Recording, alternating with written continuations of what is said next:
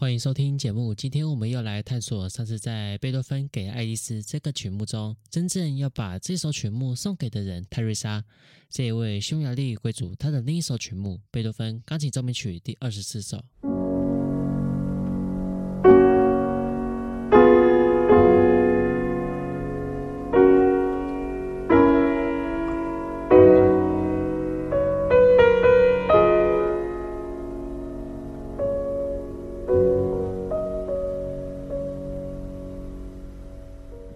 这个曲目与给爱丽丝两首创作年份相比，差了一年。现在介绍的给泰瑞莎这首奏鸣曲是在一八零九年，然后标题被后人写出的这个给爱丽丝是在一八一零年，两者差了一年。在一八一零年这一年，贝多芬正式与这位泰瑞莎小姐告白，然后被拒绝，因为两人的身份背景差了很多，加上泰瑞莎小姐决定进入修道院当修女，这段恋情可想而知无疾而终。在四月二十七的时候。他随手写下了现在称给爱丽丝的手稿，所以他也没发表这个作品。所以这个作品是被后人所挖掘到的。回来讲奏鸣曲，在一八零九年时所写作的，他就像是爱上一个人，暗恋，然后不敢直接明讲的感觉，用作品的方式来表现他的爱。然后在这一年，他也帮歌德的作品写了戏剧配乐《艾格蒙》，表现了艾格蒙这位伯爵的英雄象征。在奏鸣曲的方面，他写的第二十五首《布谷鸟》，它是一个小奏鸣曲的形式，描写自然的景态。在钢琴协奏曲的部分，他写的第五首也是最后一首《皇帝钢琴协奏曲》。在这个时期，贝多芬可以说是一个比较作品型在很多的事情。接下来，我们来听一听整个奏鸣曲，它只有两个乐章，是在贝多芬作品中相当少见的。它的开头用非常温柔的铺陈方式，展现它的柔情的一面。前奏，现在是在城市部的部分。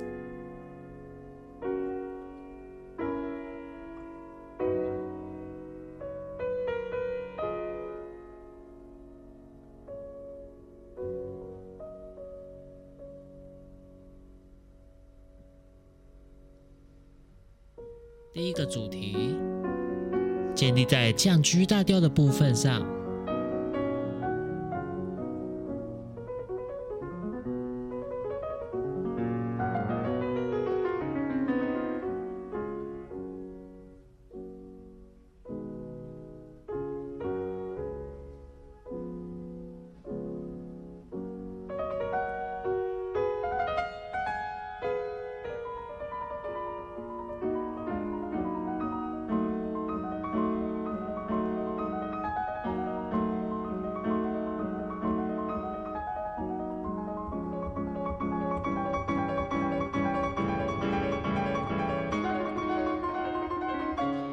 第二个主题，它是建立在降低大调上面。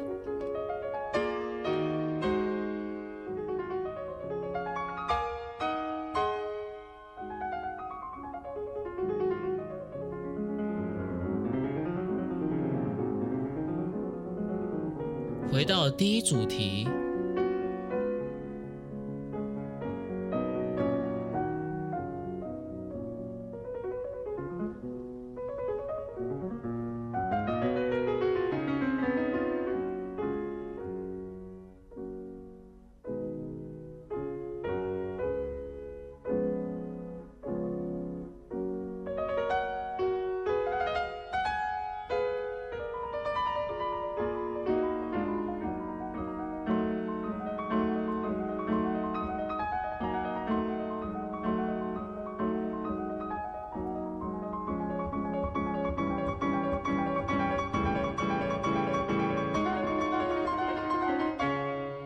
新进入到第二主题，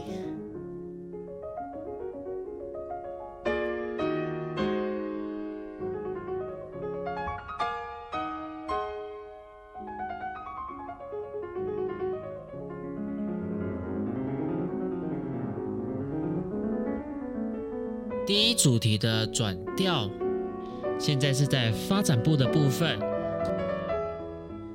与第一主题的差异在这边。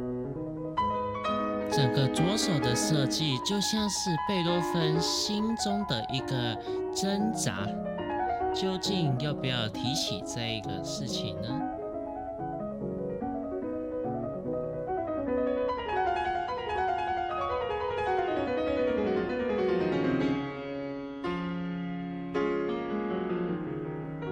回到第一主题，回到在线部的部分。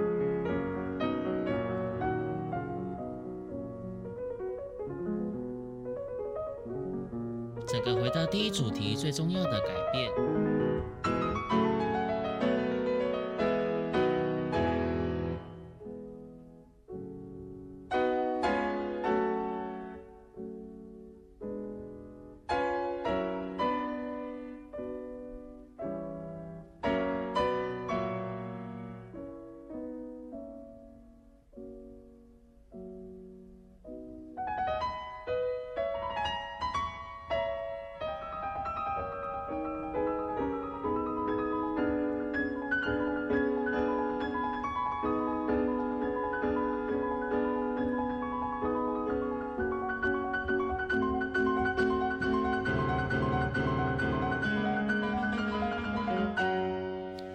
回到第二主题，跟前面一样，这个地方是建立在降低大调上面。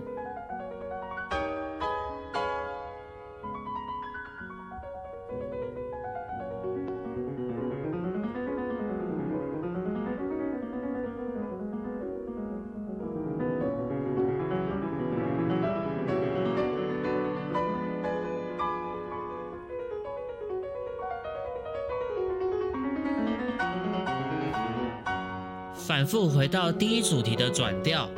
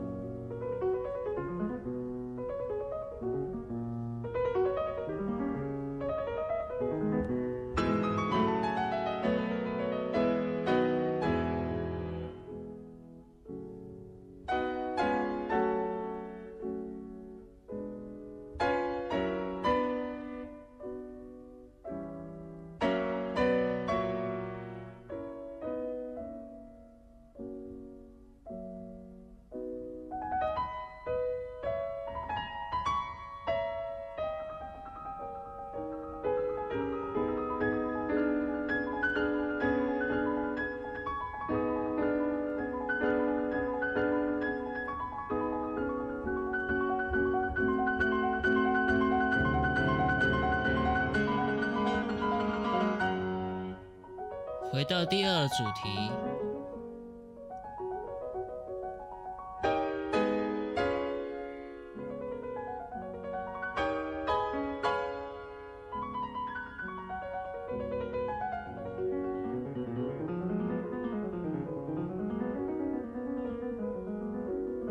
整个最后的第一主题不一样的地方在这里，你会发现到它听起来有一点争吵的感觉，然后又复合了的这种感觉。在整个城市部可以听见贝多芬对于泰瑞莎的爱意，这样的爱意是让他说不出口的。在发展部则展现了贝多芬心中最软的那一块，他不太敢提出他想要的这一件事。纵使他是一位大作曲家，还是有属于他自己的弱点。在在线部，我们听到他终于提出交往，但是你还是听到他还是有点恐惧，因为他已经有好几次的失败经验了。我希望你能将前面的部分再听一次，感受整个我所说的氛围。接下来是第二乐章，我们来听听非常诙谐的开头。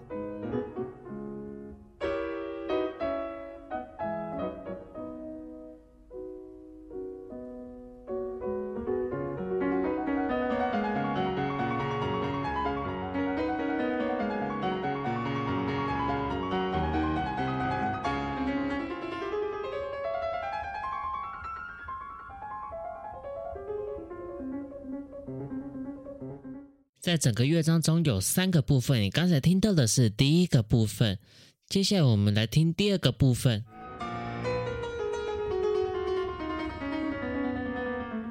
进入到第二部分，你会发现到它整个音型模式都非常的不一样。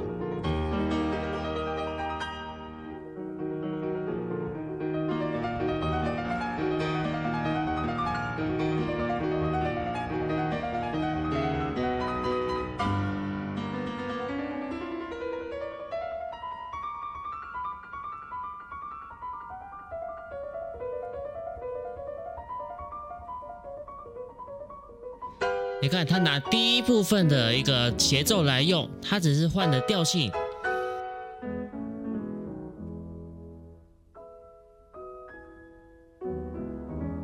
这个还是第一部分的东西，然后接下来它就会有一个变的部分。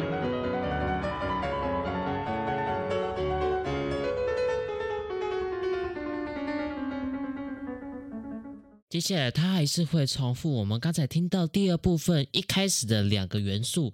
然后呢，比较不同的是，在第二个元素之后，它会接我们第一部分的一个主题的时候呢，它前面的一个过门片段呢，它高了一个半音。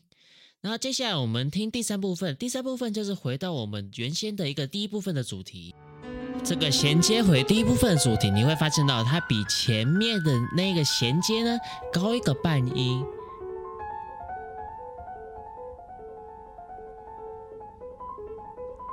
这是第三部分重复第一部分的主题，在这一次的重复呢，它的一个跳奏的部分是比较少的，所以你可想而知，贝多芬应该是在看着泰瑞莎。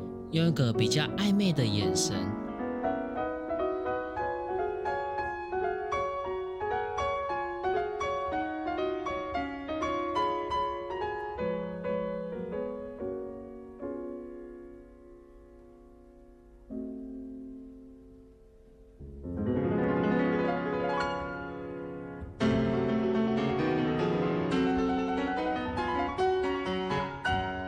在两个乐章中，清楚地听见贝多芬对于泰瑞莎的爱意，以及他自己想象在一起生活所会面临的事，都在音乐中有所陈述。建议你可以往前两集去听听贝多芬对于爱情的害羞或是不敢。感谢您收听本集节目。如果喜欢我的节目，请记得订阅加分享，在各大 podcast 平台都有上架。然后欢迎来追踪我的 FB、IG，名称是 y a m a 的 Music House。欢迎你在这两个平台的 Messenger。与我的聊天机器人互动。好的，我们下周见，拜拜。